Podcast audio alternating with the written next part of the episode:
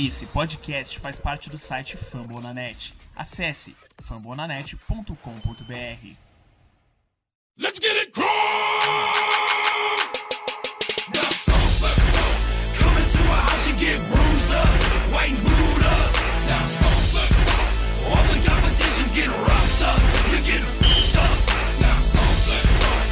Fala galera, mais um episódio do podcast Coaches Brasil indo pro ar. Nosso podcast fica lá no site dos amigos do Fambonanet. É, no episódio de hoje a gente vai repercutir essa vitória sofrida do Colts em cima do São Francisco 49ers e fazer um preview aí do, de Colts e Titans é, no jogo de divisão da semana C. Bom, para fazer esse programa aqui comigo eu tô com o Lucas lá do perfil HorseToBR, E aí galera, como é que tá? Tudo beleza? a Carol, Carol Vago lá no Twitter e também redatora do Fambonanet Fala galera, mais uma semana aí com a gente. e o Guilherme do Colts News BR. E aí, tranquilo? So move the chain. Hollering, the stomping, the screaming, the yelling, clapping. Step up to the line, although you know it's gonna happen. Game is preparation, hope you're ready. Get your Who knows, maybe next year. DC, unos, dos, tres, quatro, quatro, quatro, quatro, quatro. Free old chopper. Ho! Fuck your bitch, get a bag from it, then I never call her. Bom, pessoal, mais um jogo aí que a gente viu time mal preparado, time mal treinado, é, chamadas ruins, é, quase botaram tudo a perder. O ataque até começou, teve uma performance melhor do que nos últimos jogos, né? Acabou recebendo uma vitória por 26 a 23 na prorrogação, mas mesmo assim, o tinha 14 pontos de vantagem em cerca de 10 minutos ali no último quarto. Acabou cedendo empate pro, pro 49ers, é, que por muito pouco não ganhou o jogo e depois na prorrogação até não foi pro empate, faltou por sorte, por ter Vinatieri e Mac lá des- desequilibrando, foram bem. Queria já abrir antes de a gente começar falando de ataque e defesa, queria falar principalmente saber se a gente se acostumou a ver Luck salvando a pele do pagano nos últimos anos. Você acha que ontem foi a vez do Mac e Vinatieri é, fazerem isso? Vocês concordam que se não fosse eles ali, principalmente na prorrogação, a vaca tinha deitado? Mas com toda certeza, se não fosse o Vinatieri ontem, ah, ah, ah, eu, eu sinceramente acho que o Pagano merecia ter sido demitido no intervalo do jogo. Sinceramente. É, mais uma vez, Vinatieri tá salvando a gente. Ele já tentou fazer isso nas semanas anteriores, até o field goal e tudo mais. Mas, assim, eu acho que ontem foi a gota d'água. Sinceramente, eu não consigo enxergar mais o Pagano numa sideline pra, pra ser head coach de nenhum time, sinceramente. E é foda a situação porque ele dificilmente vai conseguir um emprego de head coach em outro time, se ele for realmente mandado embora. Será que ele vai querer voltar a ser é, também? Acho que ele vai ter que se submeter a isso. Sinceramente, já deu Pagano depois desse jogo, tá? Trick play. Não vou entrar em detalhes agora, mas foi horrorosa, foi uma coisa assim, surreal. Ah, Dá até raiva de falar da, da jogada, mas enfim, fiquei com o Lucas agora porque eu já tô ficando até nervosa pra falar disso. É, então, cara, a atuação de Pagano mais uma vez aí, pavorosa, horrível, ruim, terrível. Várias palavras aí pra, pra destacar a atuação dele mais uma vez. É, ele, como a Carol falou, é, possivelmente foi demitido, não deve conseguir uma vaga de head coach imediatamente. Deve voltar a ser coordenador aí, é, em outro time. É um coordenador aí de, secundária que é um ponto forte dele, né? Vamos dizer assim, entre, entre os pontos que ele tem de qualidade é o ponto mais forte, né?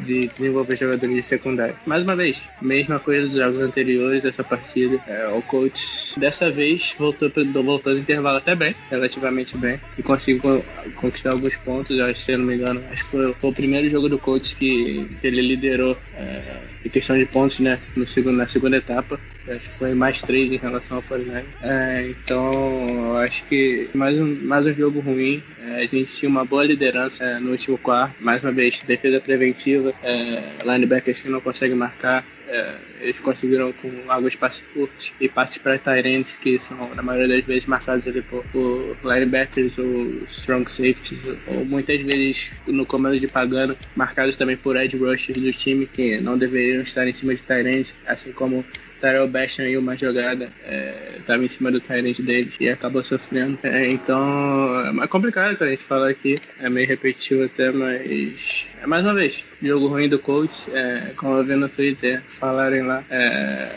é, o jogo, o Colts é o é o time que mais se mostra ruim depois de uma vitória. E isso aconteceu mais uma vez. É uma péssima atuação, apesar de a gente ter ganho do time promissor como, como o 49ers, a gente podia ter ganho muito mais tranquilamente pelo andar da carruagem e se a gente não tivesse deixado eles e Brian Hoyer, né, virar um Tom Brady no final do jogo e empatar a partida levando pro overtime. O que ele tem a favor dele é, é que ele, vamos falar, ele nunca foi, nunca teve um, um recorde negativo na NFL, mesmo com o Luck machucado, não sei o que, ele nunca teve um recorde negativo, não sei o que. E querendo ou não, a defesa tenta, tipo, tá meio que jogando bem, mas tá muito inconsistente, cara. Porque joga bem o primeiro tempo, o segundo joga mal, o terceiro vai pior ainda, no quarto joga bem, ou tipo, tá tudo. tá tudo, tudo errado. Eles não têm uma consistência. Ou você é ruim o jogo todo e é ruim e a gente já sabe que é ruim, ou você vai bem o jogo todo, entendeu? Do, do Pagano não tem isso. Ele vai bem, daí ele vai mal, aí o ataque vai bem, a defesa vai mal, a defesa vai mal, o ataque vai bem, os dois vão mal. Então, sei lá, cara, eu, eu não queria, não queria achei que. achei que esse ano já já não devia ter ficado, já vi o Jamie No, já vi ter, já, ter, já teria que ter vindo outro um, um head coach novo pra, já começar o trabalho do zero e agora vai demitir o Pagano no final da temporada, vai começar tudo do zero de novo. É, é triste o negócio. Consenso aí que ninguém mais aguenta Pagano. Acho que quem tinha torcedor louco aí que defendia ele ainda no coach, acho que é, deu conta que não tem mais nenhuma condição nesses jogos aí agora, essa temporada, início de temporada assim, o Luck tá mostrando que, meu Deus, é cada chamada pior que a outra, que é uma tristeza. Cara, vamos agora falar aqui do jogo separando ataque e defesa. Queria começar falando da defesa, que é o seguinte, tudo bem, a gente vai falar que o Pagano aí teve erro de estratégia né, defensiva do Monarquino e ele ali chamando jogadas, por exemplo, uma coisa que eu notei que no último quarto, com a vantagem, eles deixam de pressionar o Royer, preferem povoar a secundária ali, sendo que em um momento o 49ers explorou muito passe longo, jogada explosiva. Tava sempre é, ou tentando corrida ou passe curto pelo meio. E aí você dá tempo pro QB pensar no que fazer. E aí, tipo, o cara vira um Tom Brady lançando passe rápido ali pelo meio na defesa do coach e destruindo tudo. É, mas além disso, cara, eu queria. Não sei se vocês vão concordar comigo, cara, mas eu acho que independente de, de de qualquer chamada, eu acho que a defesa fica muito soft, cara. No, principalmente no, quando tá com uma vantagem no placar. Eu não sei, cara. Os caras começam a errar mais teco. Ontem, por exemplo, não tava perdendo tanto teco. Depois começou. Cara, ficou um negócio horrível aquilo ali. Os inside linebackers são muito fracos, outro jogo fraquíssimo deles. É, e, pô, cara, é, enfim, não sei. É, para mim, tem alguma coisa com a defesa, talvez seja pagando, fala o vestiário também influi nisso daí. Eu achei, além das chamadas ruins e plano de jogo ruim no geral, é, que a defesa deixou a desejar nesse sentido aí de ser, vamos dizer assim, mais agressiva. E aí, Lucas, o que você achou daí dessa, dessa visão aí que eu tive? Não sei se você vai concordar comigo. É, então, cara, eu concordo sim, concordo. É, eu acho que a maior parte da culpa certamente ficando pagando os coordenadores, mas jogadores têm sim uma boa parte da culpa também. É, jogadores no final do jogo parecem que são jogadores de high school, cara. É, os caras começam a errar todos os tecos, começam a ser queimados pelos caras da secundária e, tipo, é, em questão das chamadas, é, o coach, como eu já falei aqui em outros podcasts anteriores, que essa questão de defesa preventiva quando tá à frente do placar, é, porque o coach é um, é um time que não estava conseguindo conseguindo pressionar muito os quarterbacks. É, não é um time que é conhecido por seu pass rush, né, cara? Então, eu acho que quando você para de mandar blitz, é, para de mandar essas coisas, ainda mais para um time como o Colts que não sabe, não sabe pressionar muito bem o quarterback, não tem aquele é, pass rush é, especialista, né, cara? É, fica complicado você pressionar o quarterback adversário, né? Então, o Brian Hoyer, é, no final do jogo, quando o Colts abriu uma boa vantagem, teve muito, muito tempo para lançar, porque o Colts tirou um jogador para pressionar ele e colocou na secundária secundária, né, tentar marcar o espaço. Mas com os dois linebackers ali no campo, cara, é, são dois jogadores a menos, né, pro coach. Então, os passes rápidos ali pelo meio, é, com o George Kittle ali que no final do jogo parecia o Gronkowski, pelo amor de Deus, né? o cara conseguiu várias recepções, então eu acho que é um erro, é um erro de estratégia do coach é, nessas últimas partidas e a gente tá vendo isso desde, desde a semana 2, né, cara? Semana 3, é, acho que não entra na cabeça dos técnicos que isso não tá funcionando bem, né, cara? O Colts não é um time que, que pressiona muito o quarterback com, com quatro jogadores. Então, não pode parar de mandar blitz, mesmo que esteja à frente do placar. A defesa tem que continuar agressiva, porque esse é o estilo do Colts que, que vem dando certo esse ano. É, sendo agressivo, até com o sec lá do Nate Harris, do Russell Wilson lá, que foi um blitz. E outros sacks também, que Nate Harrison também acho que teve mais um sack na temporada. É, então eu acredito que tem que manter é, as blitz, tem que manter pressionando com mais de quatro jogadores, porque senão não, vai ser bem complicado e os times conseguem uma boa vantagem contra o coach quando o coach tira, tira um jogador da linha e coloca na secundária para tentar marcar mais o passe, né, cara? E o Roy fica com muito, o quarterback, quarterback em geral fica com muito tempo para lançar a bola e acaba encontrando seus alvos, já que nossos linebackers não marcam nenhum. É, assim, eu concordo em grande parte com o que os meninos falaram, né? Acho que a única, o único momento mais agressivo que a defesa do Colts consegue ter é quando o Antônio Morrison late pro cachorro policial. Acho que esse é o momento que ele mais consegue é, se expressar, consegue ser agressivo. Sinceramente, é ridículo. É, assim, é, concordo com o que o Lucas falou. O time tem que pressionar bastante o powerback, tem funcionado. Só que eu acho que eles acabam pagando e o Monarquino, eles acabam invertendo situações de jogo, entendeu? Quando eles têm que, que pressionar, eles recuam o time e quando eles têm que dar uma segurada para em algumas situações de jogo, eles têm que defender melhor um pouco, eles vão e mandam 5, 6 jogadores para blitz. Por exemplo, naquela, naquela jogada touchdown do, do, do é, o cara conseguiu avanço o tempo inteiro é, pelo meio com passe curto. Aí quando você vê o ataque adversário com quatro recebedores alinhados, é uma coisa que estava dando certo o tempo inteiro. Eles não pressionaram o, o Royer durante o drive inteiro. E quando eles chegam perto da endzone, eles vão pressionar, entendeu? Era óbvio que, que ia ser um passe curto novamente. Eu tava destruindo o jogo, entendeu? Então é, são muitas chamadas erradas, sabe? Parece que eles invertem sempre e colocam os jogadores que talvez não sejam os mais adequados para fazer algumas marcações. Você via o tempo inteiro o, o, Fairley junto com o Davis marcando o Woodwin. Pô, cara, é de longe o cara deles mais rápido. É o cara que vai jogar na profundidade.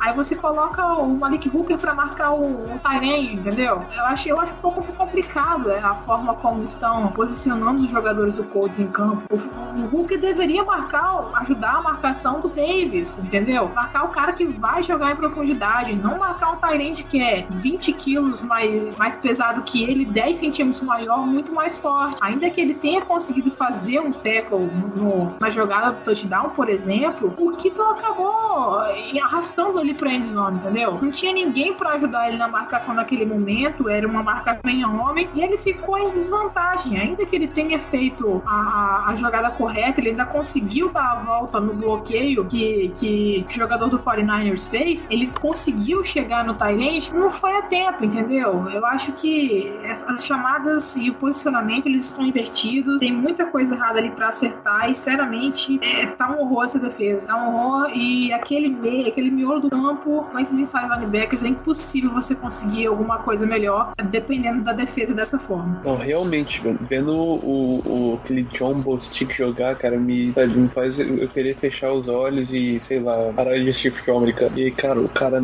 ele não consegue fazer nada, basicamente. E, e que nem eu falei antes, a defesa do Colts, eles, é, muito, é, muito, é muita irregularidade, cara, é muita irregularidade. Eu, eu, eu, vou falar uma coisa aqui que eu, o, o, o, pessoal que não vai gostar, mas eu acho até o, o por exemplo, o Melvin, o Rocha Melvin, ele é muito irregular, ele é muito irregular, entendeu? Quase ele vai, um, quando ele vai bem, às vezes ele, ele vai mal, deixa big play, e o que eu mais fico de cara com o Colts é quando eles deixam, assim, uma jogada terceira pra 17, que tá, acho que foi contra o Seahawks, cara, é uma terceira pra 17, eles deixaram o cara, eles deixaram o cara ganhar 15 yards, 15 yards, ou seja, tivesse mais duas yards era first down, entendeu? Então, cara, eles, não sei, é uma, acho que a chamada de jogo tá, é o problema, é o jeito que eles estão chamando o jogo que é o maior problema. Acho que não é nem o jogador, claro, tem jogador ali que não, não tem, não tem quanto ser titular, mas a chamada também não, não, não tá ajudando, entendeu? Pois é, o Guilherme falou uma coisa que eu concordo com ele, cara, que o Melvin, assim, as estatísticas dele mentem um pouquinho do que acontece às vezes muito no jogo. Sete jogadas-chave ali, ele cede algumas jardas que quando você vai ver o scout final do jogo, ele foi bem, mas numa jogada específica ali que pode comprometer o jogo do Colts, assim. Teve várias boas notas ali do PFF, por exemplo, que, ok, ele foi bom no jogo no geral, mas em determinados momentos ele deixou a desejar. Cara, eu vou emendar aqui uma, uma pergunta, é, pode ser pro Guilherme começando. Cara, outro jogo ruim do Vontae Davis, provável também que tenha sido por causa ele ainda não tá 100% fisicamente. E com esses inside linebackers ruins aí, que Morrison é uma necessidade do coach pegar inside linebacker urgente no draft, na free agency, correr atrás dessa posição. E se já deu de vez pro Vontae no, no elenco do coach. Não, cara, é. Seguinte, o problema com, com o Davis é que ele tá voltando de lesão, né, cara? E, e cornerback eu acho que é uma posição que precisa de muita explosão ali. E ele tá voltando de lesão. Porque se ele também não jogar, se ele não jogasse e o Quincy Wilson não jogar e o Harrison não jogou, a gente vai jogar com quem? De cornerback ali? Só o, Melvin, o Mr. Irregular? Não tem como. Então tem que colocar ele lá, mesmo ele não estando 100%, ele ainda, ainda assim ele é o melhor cornerback do time, mesmo estando 100%. Tá, ele tá tendo algumas dificuldades nesses primeiros jogos dele aí, mas eu acho que eu creio, creio eu que é normal, por estar voltando de lesão e tudo mais. E em relação ao draft ano que vem, cara, eu acho que a gente tem que. Eu acho que a gente tem que ir de defesa, cara, no primeiro round. Tem que ser linebacker. Tem que ser linebacker porque a secundária a gente já meio que já deu uma arrumada, deu uma melhorada. Mas agora linebacker tá feio o negócio. Inside linebacker é uma opção que a gente precisa muito. É, cara, Vontae Davis é, tá numa situação complicada. Ele tem sido o nosso pior jogador né, de defesa, né? Não, não, não porque tem o Patrick Morrison, mas tirando eles dois que já são, já são certos de serem piores, ele tem sido o nosso pior jogador de defesa é, nesses dois últimos jogos. No jogo retrasado, ele foi muito mal mesmo. Nesse ele deu uma leve melhorada. É, ele teve algum, alguns passes desviados, mas ainda foi queimado em uma jogada. É, assim como no final, que ele se deu uma recepção longa pro Goodwin. É, ele e o ali estavam na marcação, eles acabaram cedendo uma recepção longa pro, pro Goodwin. Então, eu acho que ele tá mal nesse começo, mas como o Guilherme falou, é, pode ser que seja, seja a questão do, da adaptação dele ainda, aquele primeiro jogo da temporada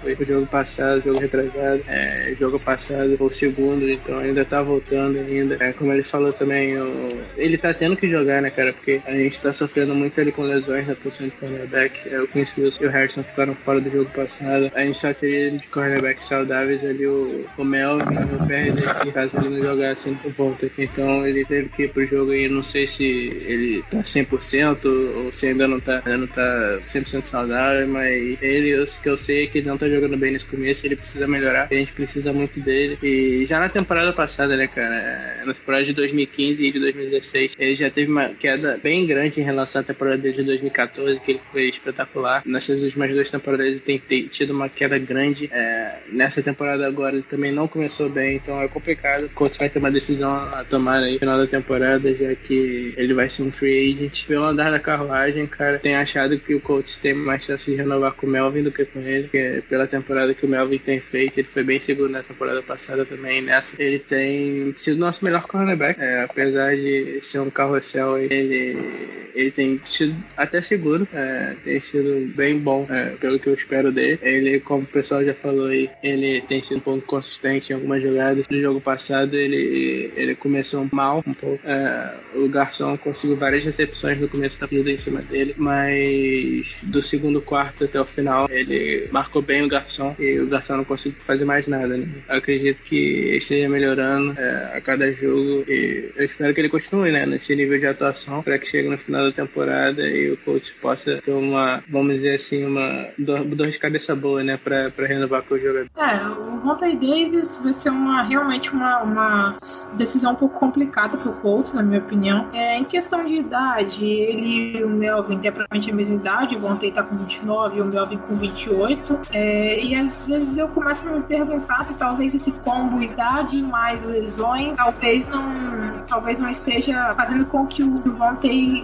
pare de render de uma forma muito rápida, entendeu? Que esse decaimento dele seja mais rápido do normal. Se eu não me engano, a última lesão que ele teve foi na virilha e é uma lesão que é bem complicada porque prejudica muito a questão da movimentação, né? E ontem a gente conseguiu observar no jogo, foi até uma coisa que estávamos comentando em off, é que o Vontae estava com muita dificuldade para realizar a troca de direção na hora de correr atrás do wide receiver. Inúmeras vezes ele tinha que girar o corpo completamente para conseguir chegar na marcação e ele acabava perdendo muito tempo e não conseguia é, é, chegar na marcação um pouco mais forte para tentar defletar os passes. Bem, é, ele até conseguiu uma ou outra jogada boa, mas é uma situação bem complicada. É que realmente o Colts não tem corner. É, é exatamente o que os comentaristas falam. Ter corner reserva nunca é demais e você pode chegar em uma situação que você pode estar igual o Colts agora, por exemplo, tem o melhor cornerback, cornerback na teoria, pelo menos, voltando de uma lesão complicada, já de outras lesões, jogando mal. Um cornerback que, apesar de ser bom e ter sido consistente na, na temporada passada, acaba cedendo algumas, algumas jogadas um pouco mais, mais longas, como o Melvin. Quincy Wilson, que era um calouro que estava jogando bem, começou bem, estava fazendo bastante pressão no, no recebedor próximo à linha de scrimmage, também ficou fora. Foi até uma surpresa pra gente, né? A gente não esperava que ele, que ele não fosse jogar. É uma situação realmente bem complicada. Infelizmente, mesmo sabendo dessa questão da lesão e idade, não tem como não cornetar o Von Taylor. Realmente foi muito mal. E, e é isso aí. Talvez, talvez não. Provavelmente corner vai ser uma das, uma das, das posições mais importantes aí no drag. A gente ficar de olho junto com o side linebacker. Concordo com vocês aí. Eu entendo aí que a questão física pesa por Von T, mas assim, olhando friamente, acho pelo menos que a gente já viu do Ballard aí, eu acho que ele não vai renovar com o Von T. Acho que a gente pode até dar uma certa certeza aí nessa nossa afirmação. Melvin, para mim, deve continuar, como a gente já falou, bom em 99% do tempo. E uma coisa, cara, é que eu gostei, pelo menos, que o coach fez, mesmo com essa falta de cornerback, vocês vão concordar, uma coisa certa foi ter afastado completamente TJ Green da rotação dessa posição, né? Que ele vinha treinando e falando que ele ia usar bastante ele como cornerback. Depois de ele ter, jogando, ter jogado bastante até naquela semana 1 contra o Rams, é, nas últimas quatro, nos últimos quatro jogos ele só viu cinco snaps defensivos. Então, o cara aí que sumiu é, de vez aí da rotação, para mim, uma decisão acertada. Se vocês quiserem dar uma última, uma última comentada na defesa, porque para mim aqui eu acho que já encerro aqui comentando defesa, mas fico alento aí de que TJ Green tá com, parece que tá também com os dias contados no coach. É, cara, eu só queria destacar um jogador aí que, que vem sendo nosso melhor jogador de defesa para mim na temporada até agora. Jogador extremamente consistente, tanto no pass rush, tanto no parando corrida. É, ele foi até mal no, na primeira partida. É, eu fiquei chateado porque ele é um jogador que eu esperava bastante, principalmente quando foi contratado, que é o Jabal Shears. Ele, na primeira partida contra o Rams, ele sofreu muito, até contra o Andrew Whitworth, ali que é um dos melhores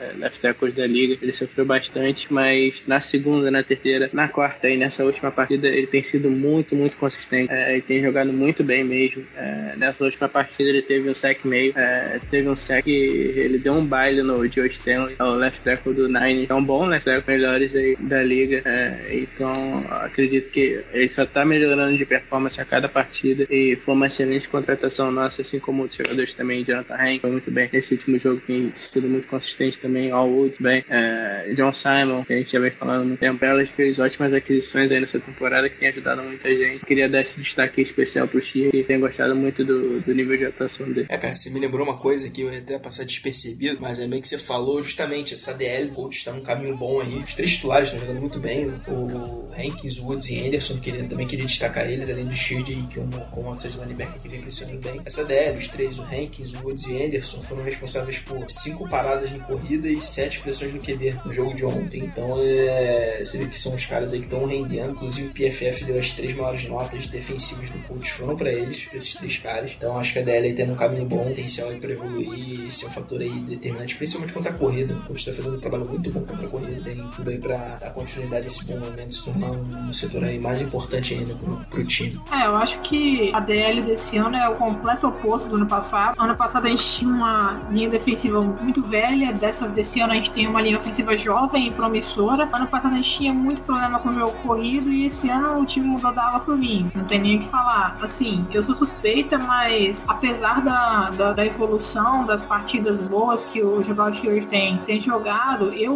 também tenho gostado muito das, das atuações do John Simon. Assim, foi um cara que não veio muito badalado. É, a maioria dos torcedores acredito que nem conhecia ele. Ele tinha poucos snaps no, no Texans. A gente conhece a qualidade dos, dos defensores ali do, do Texans. É um cara que chegou, tomou a posição e tem jogado muito bem. Assim, em alguns momentos é, colocaram ele para marcar de forma errada. Isso é um problema é, mais questão do, do, dos técnicos, assim, analisando puramente as situações do jogador. É, ele tem ido muito bem, tem sido, acho que, para muitos, o queridinho dessa, dessa defesa, ainda que a gente tenha adquirido o Hooker no draft, tem o Melvin que tem tido boas jogadas, mas eu acho que é uma coisa que a gente tem que destacar junto com o Shirley, que é o John Simon, que ele tem realmente sido bastante consistente desde o primeiro jogo. Simon aí foi eleito aqui por mim pelo Lucas como MVP da pré-temporada. Não sei se o pessoal tá lembrado disso daí. Mas agora passando pro ataque. Antes de passar pro ataque, passando pro ataque, mas falando de uma jogada aqui bizonha, pessoal, que foi aquele retorno de punch do Bray. Deixo pra vocês comentarem. Quem quiser pode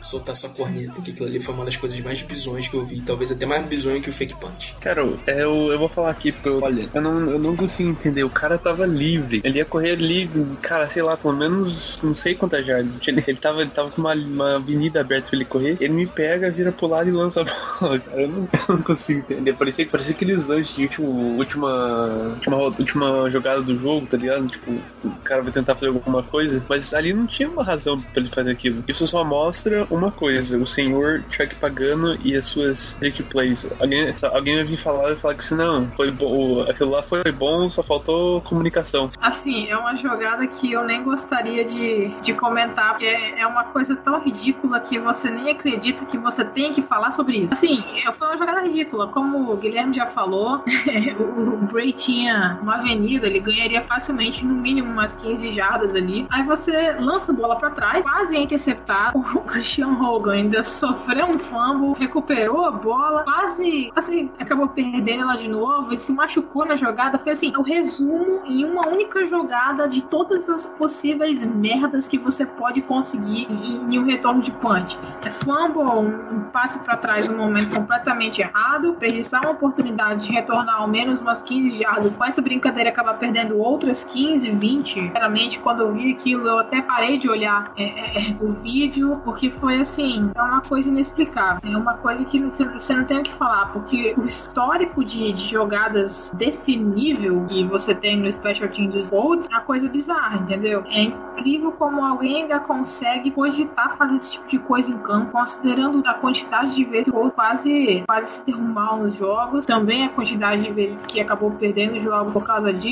Aquele, aquele fake punch contra o Patriots, por exemplo, foi, foi, de, foi um marco, o momento em que o Colts deixou de competir pelo jogo para tomar uma lavada. E ontem quase aconteceu uma virada novamente. O Royer gosta de jogar contra a gente, como a gente já falou, entendeu? É uma coisa absurda. É, nem acredito que eu tenho que comentar esse tipo de coisa. Eu sei que o Pagano é, tá escutando o podcast e o podcast Cultos Brasil, que é bem requisitado aí internacionalmente, a gente tem procurado aí de outros países a gente pra, pra falar sobre o podcast. É, então, com certeza já chegou no Pagano. Até agradeço aí pela, por ele estar ouvindo o podcast aí, mas eu tenho que falar que Pagano, um recado pra você, você é um retardado, você é um imbecil, é, eu te odeio muito. Esse é o meu recado pra você, porque um técnico que o time recebe a bola numa boa posição de campo, se não me engano, eu tava ali por volta da, da linha de 40, acima da linha de 30 com certeza. O time recebe uma ótima posição de campo. O jogador, Van Bray, que é um especialista em retorno de chute, é, kickoff, punch, é, ele recebe numa boa posição e ele tinha bastante espaço para correr. É, até os jogadores do, do 49 não tinham entrado nem no, no ângulo da câmera ainda, para você, pra vocês terem noção do espaço que ele tinha para correr. Então ele poderia correr facilmente aí sem ser, sem ser tacleado mais 10 jardas no mínimo, que daria, nos daria uma boa posição de campo, mas é, o cidadão americano chamado Chuck Pagano decidiu fazer uma graçola aí, a sua famosa graçola, é, é que deu, deixou Bray dar um passe para trás pro Christian, é, Christian Hogan, é, que acabou não segurando a bola, depois recuperou e a gente perdeu umas 15 jardas, se eu não me engano. É complicado, como a Carol já falou, é, eu não sei nem porque eu tô comentando essa jogada aqui, porque não deveria nunca ter acontecido isso é, na minha vida e na vida dos torcedores do coach. Pagando não deveria ter acontecido na nossa vida, como a gente já, já tá falando há muito tempo aqui. Eu só espero, só espero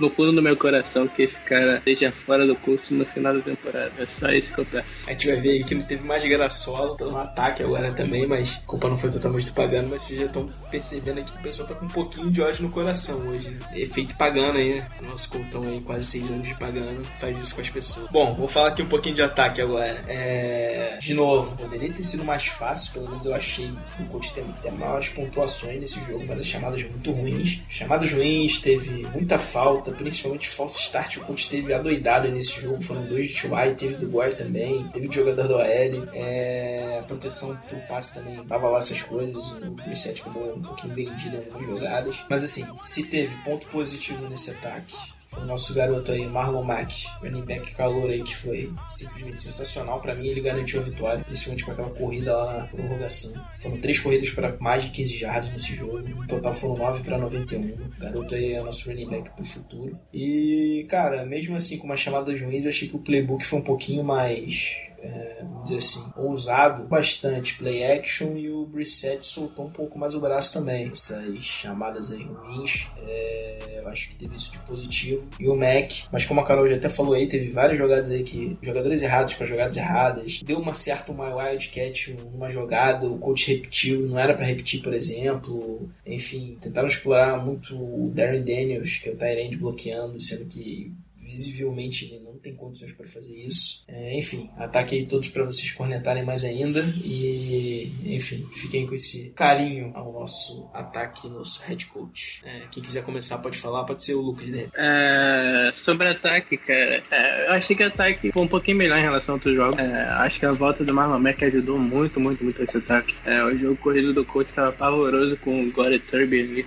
Eles são bons em questão de poucas jardas, né, em corridas curtas, mas corridas explosivas é muito estilo dele. É, o Gore já foi esse jogador, mas ele tá no final de carreira, né, cara? Então é complicado você pedir que ele seja explosivo e tenha a mesma explosão que ele já Então o Marlon Mack foi, foi, bem usado ali em algumas jogadas até, mas eu achei que algumas chamadas eu não entendi muito pra ele. É, ele teve muitas, muitas corridas pelo meio. É, a maioria das corridas dele, das chamadas, foram corridas pro meio, mas ele acabou virando pra lateral, porque foi forçado até ou porque, pela visão dele, é, até naquela corrida que era uma terceira para 15 ali, que ele foi uma corrida pro meio, mas o Vujnovic não conseguiu segurar o bloqueio e ele acabou sendo obrigado a girar o corpo e ir para outra direção e acabou ganhando first down e quase fazendo touchdown, uma excelente jogada. É, mas como você já falou também, a Carol falou, são jogadores errados para jogadas erradas, né? Algumas vezes. É, eu lembro de um pitch que teve pro Gore, que é aquela pitch, aquela jogada que o quarterback corre meio em diagonal assim e lança para trás pro running back correr, que é uma jogada bem explosiva, normalmente para running back de velocidade. É, e eu vi essa jogada sendo feita pro Gore, né, cara, que já não tem essa explosão toda. É, seria muito melhor colocar o Marlon Mack ali. E outra coisa que eu não entendi muito também foi que depois daquela ótima corrida do Marlon Mack, acabei de citar de uma terceira para 15 e quase foi touchdown, ele ficou muito tempo de fora, né, cara? Quase não entrou mais no jogo, é, só voltou, só voltou no overtime para correr. É que ele teve mais uma corrida no overtime que ele não conseguiu muita coisa, uma corrida pelo meio, que não é o estilo dele. O estilo dele é corrida por, corridas pelo lateral. E ele corre, teve essa corrida pelo meio e depois teve aquela corrida espetacular dele de mais de 30 jardas e selou nossa vitória, né, cara? Então, e, e é isso, cara. Acho que a 7 é um cara é, que tem dado conta do recado, cara. Eu tenho dado bastante trabalho dele. É, apesar dele ter sofrido uma interceptação no overtime nas duas partidas que a gente foi pro overtime, é, ele tem sido um bom quarterback. Tem segurado um pouquinho demais a bola, mas é, tirando isso, tem tomado boas decisões, tem soltado o braço e tem feito bons lançamentos longos, tem feito lançamentos em janelas pequenas, é, tem ganhado jardas com a perna, escapando bem do pocket, então acredito que ele tem feito um bom trabalho. E só dá se der uma acertada nessa questão do Marlon Mack aí, das corridas pro meio e algumas chamadas que é, não são pro front guard, são pro Mack, e algumas chamadas que não são pro Mack, são pro Gore. Acho que se der uma acertada nisso, o ataque já vai evoluir bastante. É, dá um destaque aqui pro Chuai também, cara. Chuai é espetacular, 177 jardas, é, terceiro em, questão de jardas recebidas né, da NFL. É, sem esse quarterback titular é um, é um feito absurdo. Ele é um jogador muito, muito subestimado mesmo na, na, questão, na NFL, né, cara? Muita gente não considera ele como wide receiver, esse pra mim, o wide receiver 1, esse aí pra mim é um absurdo. Ele é um wide receiver 1 e um excelente wide receiver 1. É, então ele tem mostrado isso desde a temporada de hoje. É, então acho que leves acertos no ataque e já mostrou, se mostrou bem melhor que no jogo contra, contra o Seahawks na segunda etapa. Né? É, e só mais, uma, só mais um destaque, é, sei que eu tô falando muito, mas é, teve uma jogada é, que o coach estava indo bem, caminhando bem no ataque e, e rolou um wildcat pro Frank Gore que eu não entendi nada. É, acho que assim como o punch lá que, que o Brady deu aquele passo para trás. Essa é uma daquelas jogadas que desnecessárias, né, cara? Não precisa. Você tá com, com no punch, no caso do punch, você tava em boa posição de campo e nessa, nessa jogada também você tava em boa posição de campo, caminhando bem no campo. Não precisa dessas jogadas assim. E a gente acabou perdendo 8 jardas nessa jogada, né, do gol. Então acho que o coach tem que inventar menos e fazer mais aí pra, pra voltar a ganhar mais. É, cara, o ataque do Colts não, tem muito, não tem muito o que você exigir muito do ataque do Colts porque o Andrew Luck não tá jogando, né, cara? Então, mas mesmo sem o Luck, eles estão estão meio que você dando conta do recado, mas eles estão jogando bem, principalmente o Brissett. É, claro, o Brissett joga bem, mas ele não é o Andrew Luck, nem por isso. Tem um, algumas jogadas ali que, que, que o Luck, sei lá, cara, faria, faria melhor. Esse, eu acho que se, se o Luck tivesse jogado esse jogo, o Colts teria ganhado por muito, pelo menos uns 10 pontos a mais, ou 14, sei lá. Mas eu, eu tô gostando do ataque, tô gostando do jogo do Mac, o Mac foi muito bem. Falando em Mac, nada a ver, mas me deu fome. O Mac foi muito bem. Cara, eu, eu não consigo acreditar que o Gore ainda tá jogando. O cara tem 34 anos e ainda tá correndo. Tudo bem, não é o. Tem, uma, tem umas corridas ali, cara, que se fosse 5 anos atrás era o touchdown. É, mas mesmo assim ainda tá. Ainda é importante no nosso time, ainda é o nosso running back 1, running back 1. Ainda é o nosso running back 1 e. E o Mac. E o, o Mac vai. O Mac tá jogando muito bem atrás dele e ainda tem o, o Turbin pra, pra jogadas curtas. Então é isso aí. Esperar o Luck voltar e o Super Bowl vem e o pagando demitido e é isso aí. É, como, como o Lucas já falou, né? O Ailton é um cara extremamente, extremamente subestimado. Né? Ele conseguiu 177 jardas nesse jogo, foi muito bem. Isso porque ainda teve um drop um pouquinho, um pouquinho bizarro ainda no início do jogo, né? Que seria um, uma jogada de facilmente umas 50, 60 jardas. O número teria aumentado ainda mais. Ele foi muito bem. Ele não teve touchdown, é fato, mas, mas ele foi muito bem no jogo. Foi o que ele falou durante, durante essas semanas aí ele tem que fazer as jogadas. Ele tem que fazer o Colts andar. Porque, porque sem o Andrew Luck, a gente precisa de mais dele. Pra esse ataque aéreo funcionar, entendeu? É, o jogo corrido, acho que o Lucas já falou bastante. Que nós comentamos antes também. Às vezes é jogador errado na jogada errada. A wildcat pro Gore foi assim, bizarra. É mais uma pra tensa lista de jogadas estranhas, completamente sem sentido do, do Tiago Pagano. É, mais uma vez, o Moncrief ficou bem apagado no jogo, né? Ele, inclusive, teve menos jardas recebidas que o próprio Gore. É, ele teve uma recepção importante no, no overtime, tirou a gente do buraco, mas ainda assim a gente esperava um pouco mais dele em ano de contrato. Cameron Aiken também se mostrou útil é, durante o jogo. Foi uma, uma contratação que desde, desde o início da temporada a gente gostou bastante até. Ele tinha perdido um pouco de espaço no, no Ravens e acabou ficando aí livre pra gente assinar com ele. O Marlon Mack não tem o que falar, né, gente? É um, é um garoto absurdo. Chamando as jogadas corretas, ele é um cara que consegue jogada, jogadas muito explosivas. Não é aquele cara que vai sair quebrando 300 tackles ali no meio da, da, da, da linha, na, nas trincheiras, forçando a barra, sabe? No empurrão, entendeu? Só que ele ainda conseguiu números bons, ele forçou alguns tackles perdidos, é, mais pela habilidade dele de conseguir sair é, do, do, defensor, conseguir é, enganar o, o, o, jogador adversário. Ali, com relação à nossa linha ofensiva também, o retorno do Kelly é, foi de longe o ponto mais positivo ali. O Vunovic e o Reg foram novamente mal, né? Infelizmente. O Kelly voltando, a gente já consegue ter um pouco mais de segurança também. É, é, assim, é uma coisa incrível como a gente consegue observar como é nítido a diferença dele em campo e dele fora do jogo, entendeu? Principalmente quando a gente é, acaba olhando que no jogo anterior a gente precisou de improvisar um guard, porque o nosso center reserva também machucou, entendeu? É, então eu acho importante ele, inclusive, retornar agora, já que o Luck ainda tem um tempinho para voltar, o Kelly vai conseguir voltar ao ritmo e é, voltar ao ritmo de jogo e tá ok para quando o Luck voltar ter uma, uma proteção maior. Infelizmente a gente acabou pecando com muitos false starts, é, mas assim, teve do Gore, teve do T.Y. Hilton, teve da linha ofensiva, mas eu acho que no balanço geral o ataque foi bem, conseguiu se manter até bem em campo. Novamente, ficou bastante tempo no ataque é, no primeiro tempo e no segundo, a situação foi completamente invertida. No final, a gente acabou ficando mais tempo em campo do que o 49ers, muito pela, pela ajuda da nossa defesa também, né? É, principalmente com relação ao jogo corrido o Carlos Hyde não conseguiu correr. O, o running back reserva deles acabou conseguindo algumas jardas a mais, assim, algumas jogadas boas, mas ainda conseguimos é, conter eles um pouco. Acho que é isso com relação a. Ah, beleza, é, só passar umas informações aqui pro pessoal. É, Frank Gore, nesse jogo, agora é o sétimo jogador com mais jardas corridas na história da NFL. Na primeira corrida ele passou o Eric Dickerson. É, o Vinatieri, com o field goal, se não me engano, o primeiro dele no jogo. É, ele Passo se juntou ao Morten Anderson e o Anderson como os únicos jogadores a terem passado de 2.400 pontos na história da liga. E esse jogo aí do Tua Hilton, como o Lucas bem destacou, de 177 jardas, é o terceiro dele com o maior número de jardas e o segundo maior num jogo de temporada regular. Ou seja, para um cara que tá jogando sem o quarterback titular, é bem expressivo esse número. É, a Carol lembrou bem do Kelly, que a gente tinha acabado de esquecer, tinha esquecido de falar dele aqui. Foi um baita no reforço para sua aérea, que ainda tá titubeando aí em questão de proteção pro passe. Mas é, espera que com a presença do Kelly melhore um pouquinho. Vamos ver se, como é que sai esse grupo aí. E agora a gente vai escutar o preview que a gente gravou um pouquinho mais cedo com o Rafael lá da Liga dos 32 sobre esse jogo de, do Pontos contra o?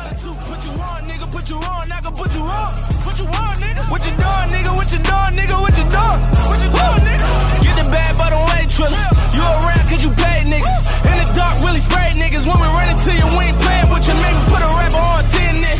Niggas said I wouldn't need again. I just counted five million cash. I'm a rare nigga, they won't see again. Pray to my God, we don't go to the feds. We don't go to the feds. I pray all the money don't go to my head. Don't go to my head. I pray on my glove when I'm going to bed. When I'm going to bed. Now pray for those suckers that wanted me dead.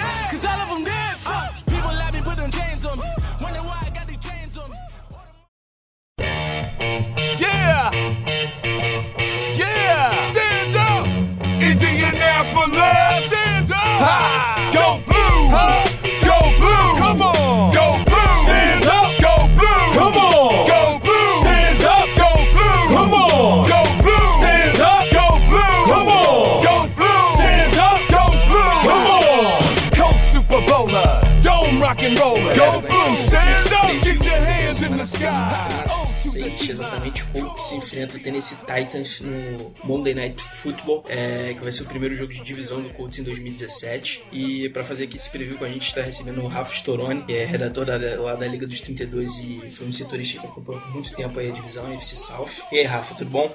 Salve, tudo tranquilinho. E comigo aqui de novo, tô com a Carol e com o Lucas e já vamos dando, dando um start aí nessa previsão aí desse jogo. É, falando sobre Mariota, né, cara? Mariota é, teve uma lesão aí no posterior da coxa, previsão inicial dele aí que ele fosse ficar de duas a quatro semanas fora, já ficou fora aí no jogo da semana 5 contra o Miami Dolphins É, e provavelmente deve perder esse jogo contra o Colts aí de- também. É, bom, Matt Cassiel é um cara aí que a gente sabe que não, não é um cara confiável para levar seu time à frente. Eu queria saber aí, Rafa, qual o tamanho dessa perda aí do Mariota, principalmente para esse jogo contra o Colts, e se esse jogo corrido aí do Titans tem condições aí de ser o carro-chefe do setor ofensivo, é, até porque essa temporada o DeMarco Murray não vem tão bem, né, como foi em 2016. Queria saber como é que você acha que vem o, o ataque desse time. Ah, cara, a perda do Mariota é muito grande. E, tipo, ela é muito maior ainda por causa da ineficiência do, do Murray nessa temporada, cara. Ele não tá vindo bem. Então a importância do Mariota era maior ainda. E agora eles não podiam. A tarefa, as tarefas não eram tão bem divididas quanto foi na temporada passada.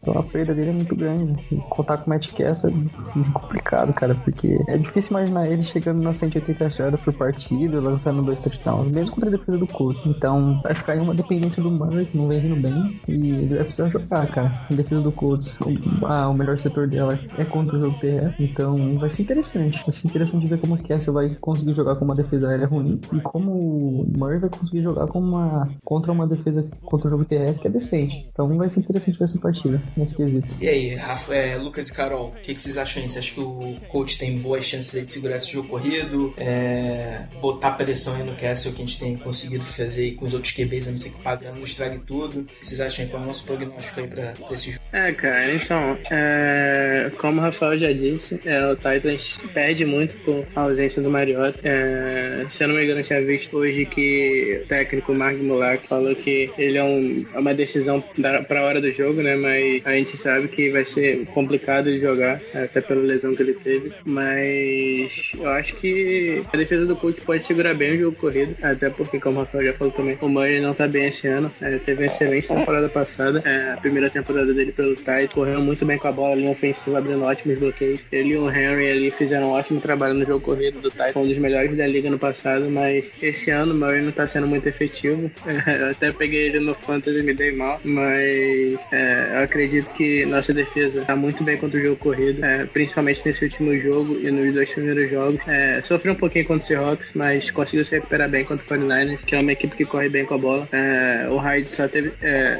11 jardas, se não me engano, para em 8 carregadas e o 49ers no total somou só 66 jardas corridas. Então acredito que a nossa defesa contra o jogo corrido possa parar o Murray aí. E parando o Murray e o Henry, é, deixando um jogo mais unidimensional ali do, do Titans, é, acredito que o Cassiano consiga fazer muita coisa, mesmo contra a nossa secundária que tem sofrido bastante, principalmente nossos linebackers ali que não conseguem marcar ninguém. Então acredito que o ataque do Titans não, não consiga muita coisa nesse jogo. É, até pela, como eu já falei, jogo corrido, nossa defesa no jogo está bem. E Matt Cassiano não, não ser uma ameaça muito grande aí no, no jogo aéreo. É, como o Lucas já falou, vai ser um pouquinho complicado, né, pro, pro jogo corrido do Titans. Eu também, eu concordo, eu acredito que também pode ser assim. A nossa defesa tá bem contra o jogo corrido. O Hankins tem jogado muito bem, o Woods também. É, sem o Mariota, as coisas complicam demais pro Titans. Não apenas na questão de, de execução dos passes, das chamadas, mas também na questão de, de da visão do quarterback. É, o Mariota já se mostrou ser um cara bastante inteligente. É, provavelmente se ele estivesse em campo, eu acredito que aqueles espaços que o, que o Kyle Shanahan explorou nesse jogo contra os 49ers poderiam ser explorados novamente pelo Mariota. É, ele é um cara bastante inteligente, provavelmente ele iria conseguir observar esses problemas da nossa defesa. É, o jogo, principal, o principal ponto do jogo, na minha opinião, vai ser realmente conseguir parar esses passes pelo meio. É, o, o, Titans acho que vai ter um pouquinho de tempo para conseguir se desvencilhar da bola, mesmo que não seja correndo, é, porque a linha ofensiva deles é muito boa. Você tem uma dupla de tackles que, na minha opinião, é uma das melhores da liga. Há um tempo atrás eu até arriscava dizer que era melhor. Hoje existem algumas outras duplas que estão competindo por essa posição, mas tempo para lançar a bola o Matt Cassell vai ter.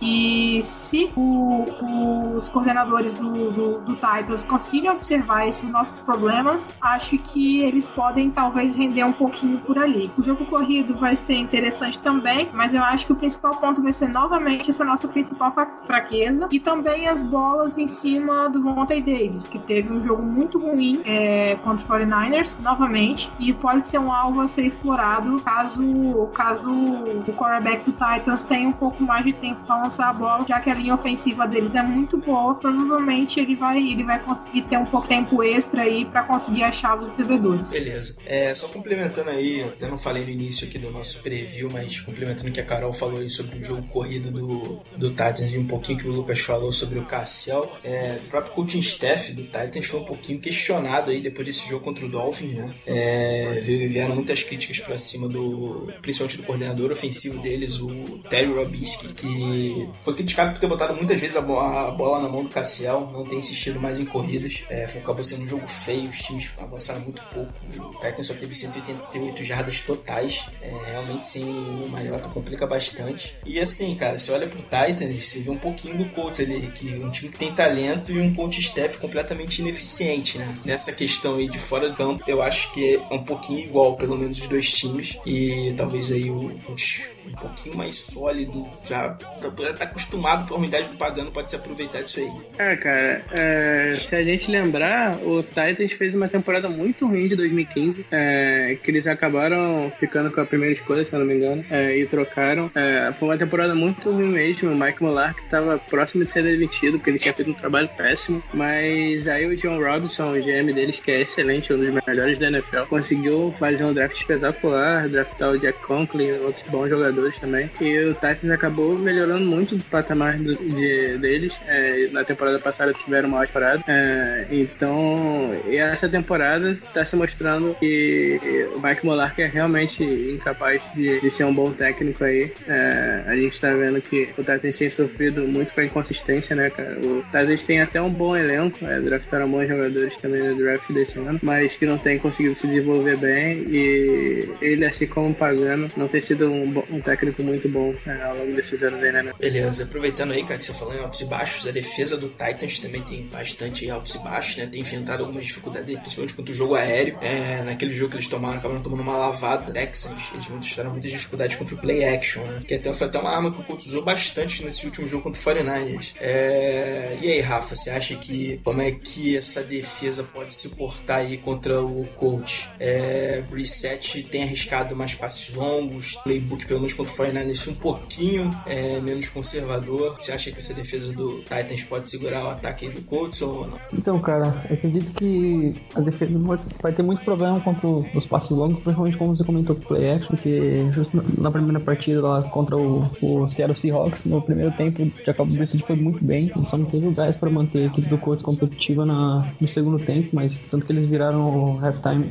na frente por 15 a 10, então eu acredito sim que ele possa produzir muito mais do que o Matt pode produzir do outro lado, então acho que em relação aos play actions, os passos longos talvez até os options, com opção de corrida, ele pode ser muito, muito produtivo, pode dar muito dano para a defesa do adversário. E é, acredito que na, na função dele vai ser bem mais impactante nesse jogo, porque a defesa contra o jogo terrestre da equipe do Titans é muito boa. E mesmo com o Frank Gore tendo uma boa temporada, uma temporada relativamente boa, acredito que ele vai ser, ter mais dificuldade contra essa defesa do Titans, que era muito, muito boa contra o jogo terrestre, foi muito boa no ano passado, e nesse ano vem se mantendo nesse nível. Então, acredito que a equipe do Colts, principalmente o staff, tem que olhar para essa dificuldade que eles têm contra o jogo aéreo e confiar no Brissett, dar confiança para ele, usar os play actions, como você mencionou, e com o Hilton, que é um tremendo recebedor, eu acredito sim no sucesso da equipe do Colts nesse quesito. Depender mais do jogo aéreo do que o jogo terrestre nesse caso. Beleza? Carol e Lucas aí, tá aqui do Colts, é todos vocês. Então, eu acho que esse jogo vai ser vai ser um pouquinho vai ser um pouquinho complicado, né? Como como já falaram ali antes, como o Rafael já falou, é, o, a defesa contra o jogo corrido do,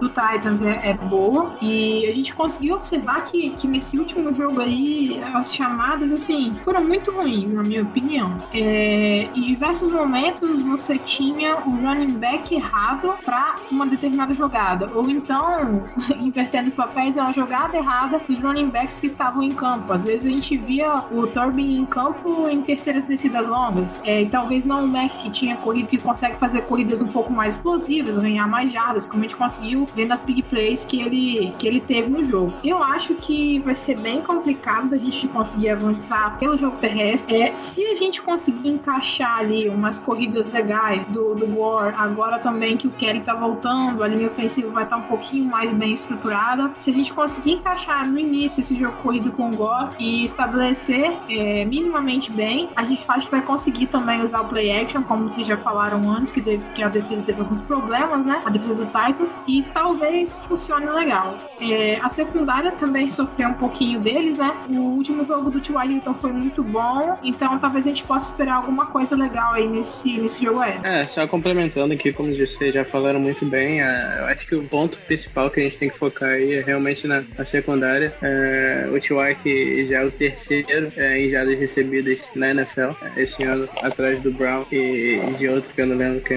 É, mas ele já é o terceiro e ele tá jogando sem o seu quarterback titular, né? É, ele que nas primeiras rodadas é, sofreu um pouco, né, com a conexão com o Tolzinho e com o Brissett. O Tolzinho não conseguiu lançar mais de 10 jardas e, e quando lançava era pro time adversário. E o Brissett, no primeiro jogo, ainda tava se acostumando com o playbook e tá melhorando cada vez mais o quarterback do Colts. É, eu tô gostando muito do trabalho que ele tem feito. É, é um jogador que tem protegido bem a bola, é, tem feito boas escolhas. É, ele só tem que melhorar mais na questão de segurar a bola, porque ele tem segurado muito a bola e isso tem prejudicado o desempenho da linha ofensiva também. É, a linha ofensiva, todo mundo sabe que a linha ofensiva do Colts tem sofrido por anos, né? E, então, se o Brissett pudesse ajudar a linha um pouquinho, também seria bom, segurando menos a bola. Mas, como a Carol e o Rafael já falou, o T.Y. tem grande chance de ir bem nesse jogo novamente. Já teve 177 jardas no jogo passado. É, então, acredito que ele tenha mais um ótimo jogo aí. E vou torcer pra melhora do Doyle também, né, cara? Que ficou fora do jogo passado. É, ele que tem sofrido um pouquinho nas últimas semanas aí com drops, que não é um costume dele. Mas eu espero que ele volte pra esse jogo aí volte bem. É, que a gente tá todo mundo ansioso aí pra, pra ver ele brilhando de novo com a camisa do Colts. Beleza. Então, agora aqui abrindo rodada de palpite. É, começando aí pelo nosso convidado, Rafael. Como é que você acha que vai ser essa partida aí?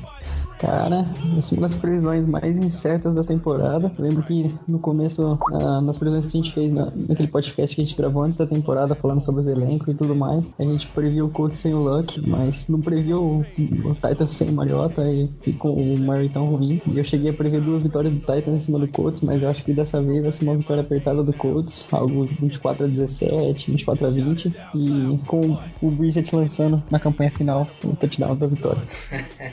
Confiante. Confiante, confiante. É, Carol. Sem clubismo. é, Carol e Lucas. Pode começar pela Carol. Eu, dessa vez, eu vou apostar num placar um pouquinho mais alto. Eu, ultimamente tô apostando muito baixo nos jogos e tô errando sempre. Dessa vez eu vou apostar num 30 a 17 pro Colts. Tô sendo bem generosa aí. Três, três touchdowns e três field goals. Três field goals aí pro Vinatieri continuar na contagem pra se tornar o, o kicker com o maior número de field goals convertidos. E é isso aí. Esse jogo eu tô um pouquinho mais confiante. É, no último jogo eu cheguei muito perto de acertar. É, falei aqui no podcast 27 a 24 e acabou sendo 26 a 23. E até no texto que eu escrevi lá é, do preview do jogo eu falei 24 a 21, mudei um pouquinho e foi muito perto também. Então dessa vez eu quero acertar esse placar aí. É, como eu acredito que o Cassel.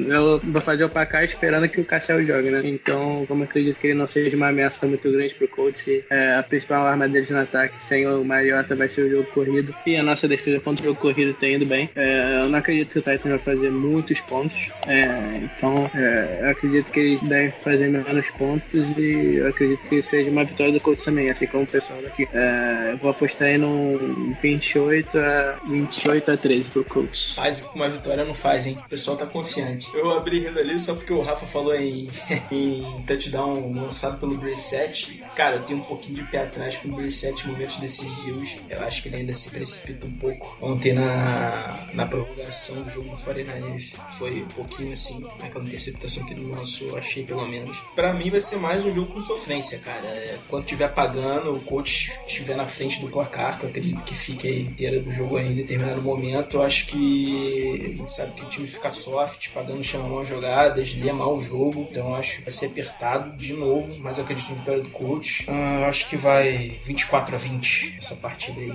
Eu acho que o Titans também se não tiver o Mariota. E mesmo se tiver o Mariota, acho que o Mariota vai estar baleado, não vai estar 100% das condições. Eu acho que vai ser difícil ele estar num alto nível nessa partida, essa lesão de posterior da coxa, principalmente um cara que se movimenta bem como ele ali, gosta de se movimentar no pocket, vai acabar atrapalhando. Pra mim, 24 a 20 pro Colts, vou lá de vez essa UFC salva. Ah, gente, só pra falar, esse meu palpite aí é sem o Mariota, tá?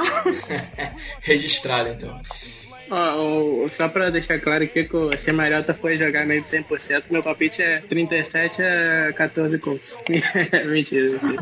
Ó, palpite duplo não vale não, hein? Bom, só passar uma informação aqui pro pessoal também. É, o jogo é Monday Night Football, então, logicamente, tem transmissão da ESPN. Vocês não vão precisar ficar buscando link corsário, é pela internet dessa vez. E lembrando que o jogo começa, deve começar às 10h30, né? Porque o nosso horário de verão é, entra agora na- de sábado para domingo. Então, a janela de horário aqui de, de Brasília lá para os Estados Unidos fica em duas horas, no horário do leste americano, que o pessoal segue lá para os jogos. Então, o jogo começando às 10h30, ESPN. Segundo jogo transmitido do Colts aqui na TV brasileira. E só uma informação de confrontos do Colts contra o Titans. O Colts tem, vem de uma sequência de 11 vitórias seguidas contra o Titans. É a maior sequência entre dois times da mesma divisão da NFL. Freguesia, vamos dizer assim. E são 16 vitórias nos últimos 17 encontros entre as duas equipes. Então você vê que é bom enfrentar, assim, vamos dizer, entre aspas, um freguês de carteirinha. Se tem um jogo bom pro Colts embalar contra o Titans, ainda mais focado no seu QB, né?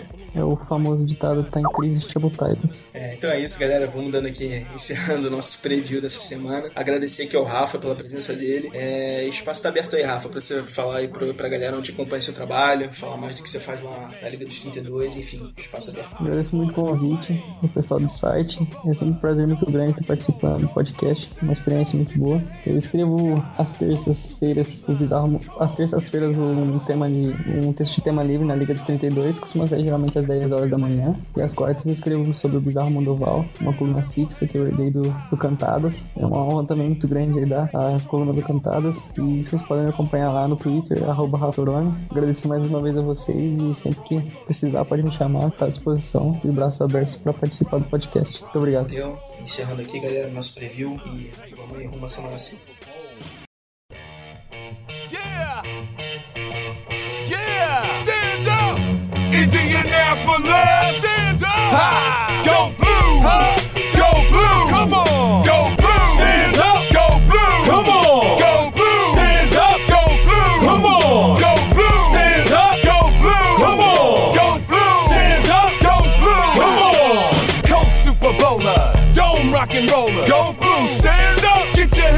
The sky! O to the D line! Come on, get behind the home team. Somebody scream, yo, boom! Come catch the feeling. Reach for the ceiling, cause we getting that banner and we'll hang it up high.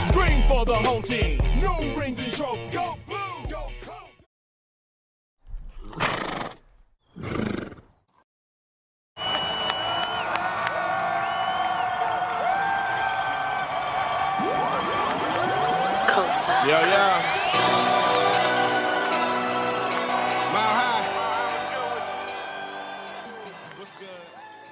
E hoje, segunda-feira, que a gente tá gravando aqui uma semana antes do próximo jogo da semana do Night Football. O Andrew Luck já foi, é, segundo o Pagano disse que o Andrew Luck não vai pra esse jogo. Ou seja, durante a semana o Pagano disse que ele já tá fora. É, vocês acham aí que o Luck vai demorar mais tempo do que a gente estava esperando ali, porque era por volta da semana 7, 8. Você acha que. Vocês acham que caso o Colts vença, de repente o Titans e o Jaguars, que são nossos próximos rivais, vão para esse retorno dele visando aí os playoffs. Qual é a previsão aí de vocês para esse retorno do Luck? Em que semana exata vocês acham que ele volta?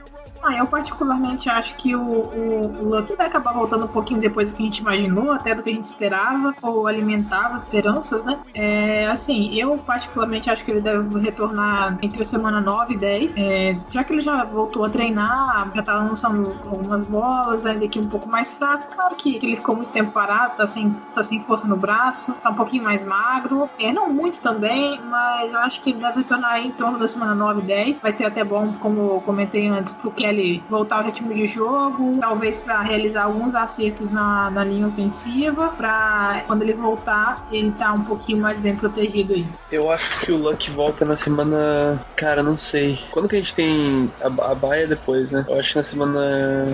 Semana 7 ou 8. Acho que ele volta na semana 8, cara. Semana 8 é mais, mais garantido. Eu acho que na 7 ele não deve voltar. Eu acho que na 8 seria mais, mais, mais garantido. Falaram que ele precisava de duas semanas de, de treino, né? Então vamos contar essa semana como a primeira semana que ele vai treinar. E semana que vem é outra semana que ele vai treinar. É, pra mim, deve começar um pouquinho depois também. É, eu acho que, como o Pagano já confirmou bem cedo aí, até na semana que ele não vai jogar contra o Titan, é, eu acredito que ele já esteja um pouquinho longe de, de estrear aí. É, eu acho que, meu palpite, né? Só palpite, não dá pra saber muito. É, meu palpite é na semana 9 contra o Texans. É, acredito que contra o Jaguars é, seja bem provável também que ele jogue na semana 7. É, na semana 8 já, já é um pouquinho mais provável. Ac- ainda acredito que vão dar uma segurada nele. Se eu fosse pra, pra arriscar, eu arriscaria na semana 9 a estreia semana passada ele voltou a treinar, né? É, mas treinou limitado na quarta, na quinta ele não treinou e na sexta treinou de novo com limitação. Acho que vai depender muito dessa semana aí, é, principalmente que deve ter um dia mais de treino.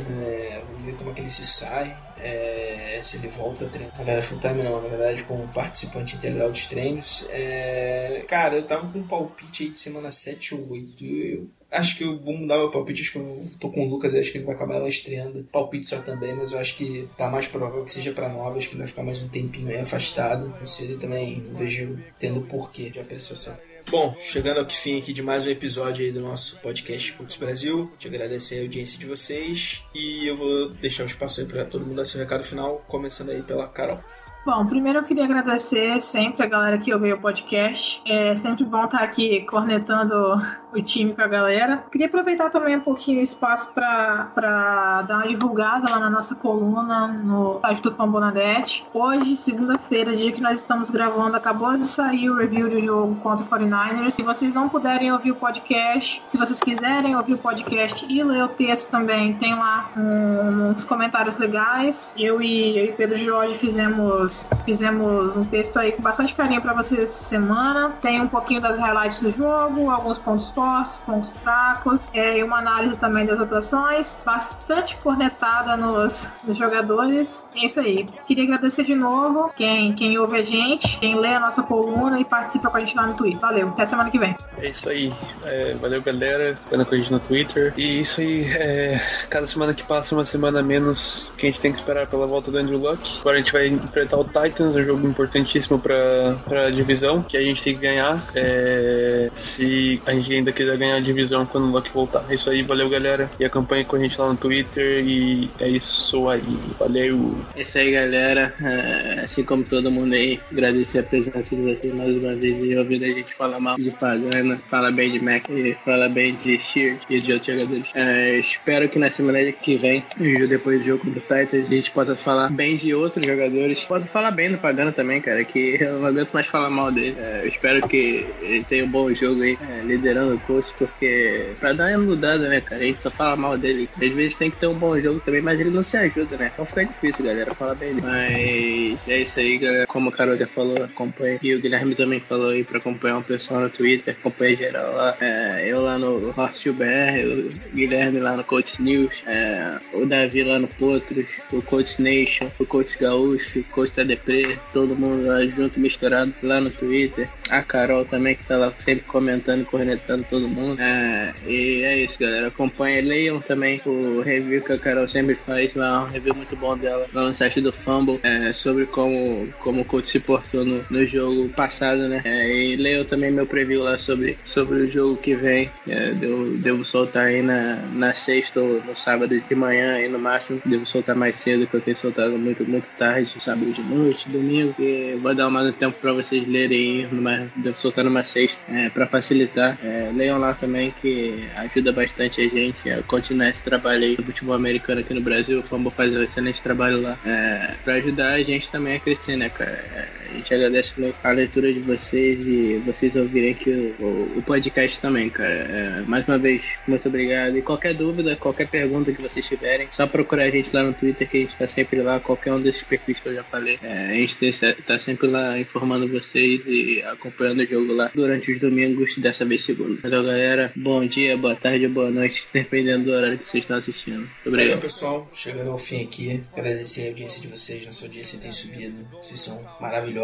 Valeu por ouvirem a gente. Eu sei que é chato ficar escutando a gente aqui fazendo sempre as mesmas cornetas, mas enquanto pagando estiver lá, não tem jeito. De novo, agradecendo ao Fumble então, por abrir espaço pra gente. Fumble aí que tá agora com 14 podcasts aí na cartela deles, então já é quase metade da NFL, da liga inteira. Então, porra, escutem lá pra ficarem bem informados sobre todos os times. Como o Lucas e o Carol já falaram aí, acompanhem os textos dele, tem review, preview. Escutem aqui nosso podcast, continuem ajudando a gente a crescer cada vez mais. E é isso, meus queridos. Até a próxima. Valeu!